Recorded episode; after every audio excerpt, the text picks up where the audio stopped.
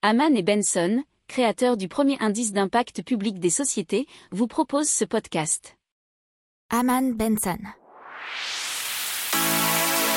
Le journal des stratèges. Dans le cadre euh, du sommet contre le, le réchauffement climatique et pour le climat, vous avez 43 grandes banques occidentales qui ont pris position et qui sont engagées à réduire drastiquement tout ce qui peut produire du gaz à effet de serre dans leur portefeuille d'investissement.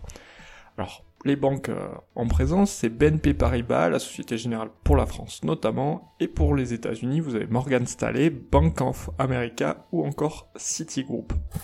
Alors, elles sont tous alignées sur leur futur projet d'investissement avec un objectif de neutralité carbone d'ici à 2050. Vous avez aussi de grands fonds de pension comme Blackstone qui ont pris le même type d'engagement. Alors ces engagements ont été pris euh, non seulement devant la population, mais aussi auprès des actionnaires, et cela, ça compte pas mal.